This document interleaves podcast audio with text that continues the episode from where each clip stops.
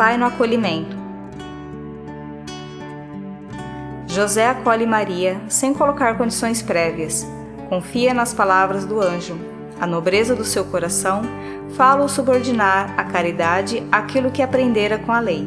E hoje, neste mundo onde é patente a violência psicológica, verbal e física contra a mulher, José apresenta-se como figura de homem respeitoso, delicado, que, mesmo não dispondo de todas as informações, se decide pela honra, dignidade e vida de Maria. E na sua dúvida sobre o melhor a fazer, Deus ajudou a escolher, iluminando o seu discernimento. Na nossa vida, muitas vezes, sucedem coisas cujo significado não entendemos e a nossa primeira reação frequentemente é de desilusão e revolta. Diversamente, José deixa de lado os seus raciocínios para dar lugar ao que sucede, e por mais misterioso que possa parecer a seus olhos, acolhe-o, assume a sua responsabilidade e reconcilia-se com a própria história. Se não nos reconciliarmos com a nossa história, não conseguiremos dar nem mais um passo porque ficaremos sempre reféns das nossas expectativas e consequentes desilusões. A vida espiritual que José nos mostra não é um caminho que explica, mas um caminho que acolhe. Só a partir deste acolhimento, desta reconciliação, é possível intuir também uma história mais excelsa, um significado mais profundo. Parecem ecoar as palavras inflamadas de Jó. Quando desafiado pela esposa, a rebelar-se contra todo o mal que lhe está a acontecer. Responde: Se recebemos os bens da mão de Deus, não aceitaremos também os males? José não é um homem resignado passivamente. O seu protagonismo é corajoso e forte. O acolhimento é um modo pelo qual se manifesta na nossa vida o dom da fortaleza que nos vem do Espírito Santo.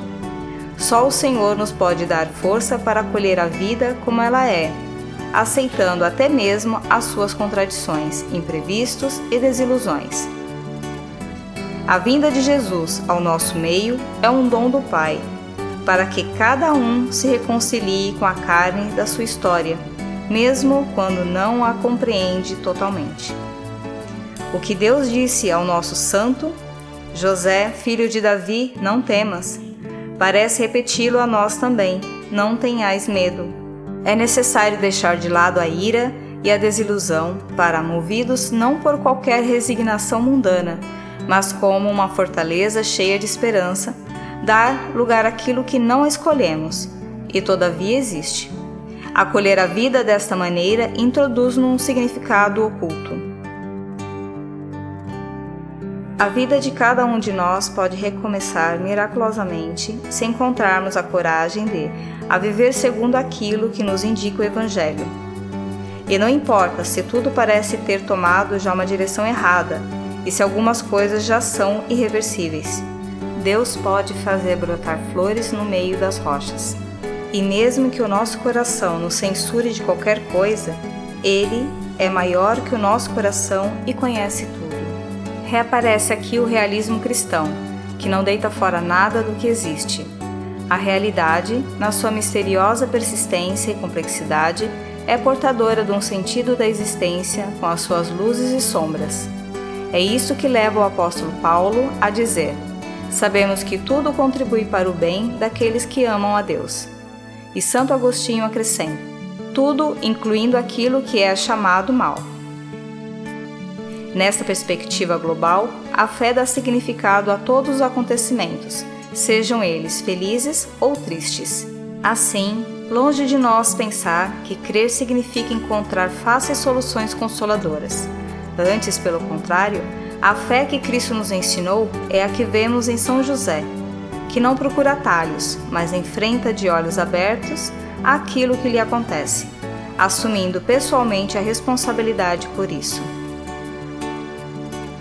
O acolhimento de José convida-nos a receber os outros sem exclusões, tal como são, reservando uma predileção especial pelos mais frágeis, porque Deus escolhe o que é frágil, é pai dos órfãos e defensor das viúvas, e manda amar o forasteiro.